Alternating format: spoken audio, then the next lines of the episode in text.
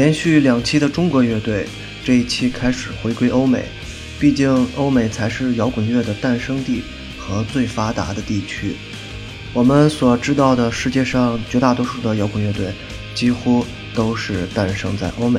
除了澳大利亚的 AC/DC，还有巴西的几支乐队吧。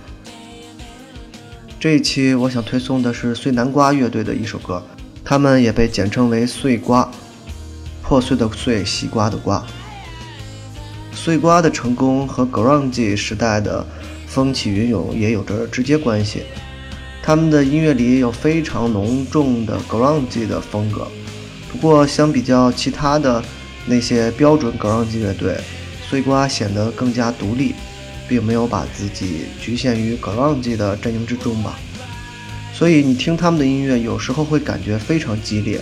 有时候又感觉特别阴柔，有的歌又听起来像流行歌曲一样朗朗上口的，尤其是对效果器各种周边的运用，我相信这应该是这支乐队最大的特点了。音色听起来总是感觉有点飘飘忽忽的。碎瓜对于中国音乐圈的影响力并不小于涅槃、枪花他们，很多乐队歌手的音乐里都能听到碎瓜的感觉，比如郑钧著名的单曲《私奔》，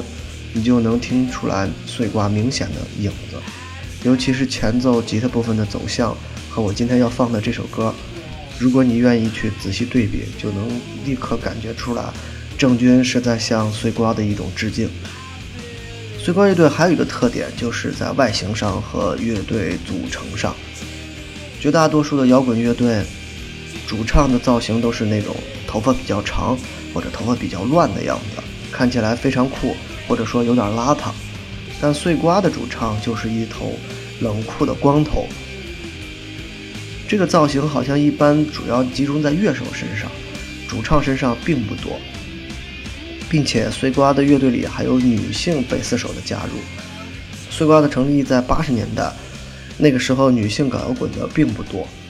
所以这也是碎瓜有别于其他乐队的一个明显标志吧。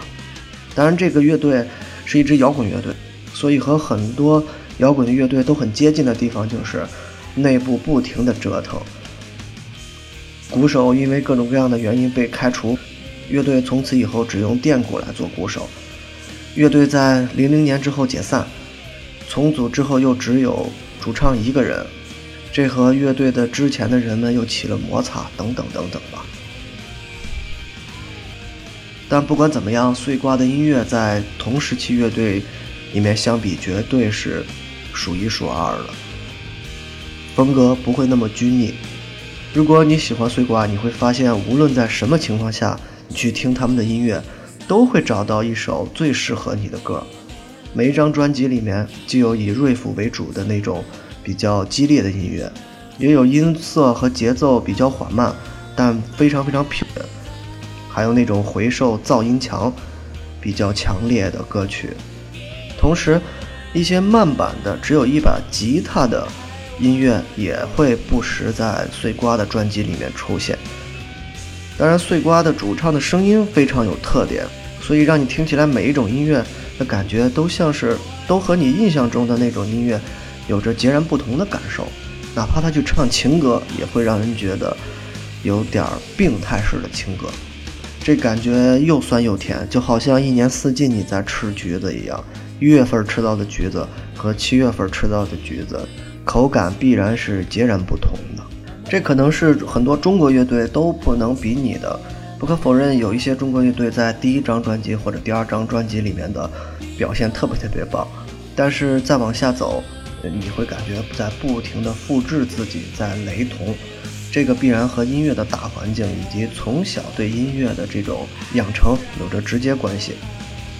碎瓜现在也已经是一支很老的乐队了，再往后这支乐队可能会更多的活在记忆里面了。但不管怎么样。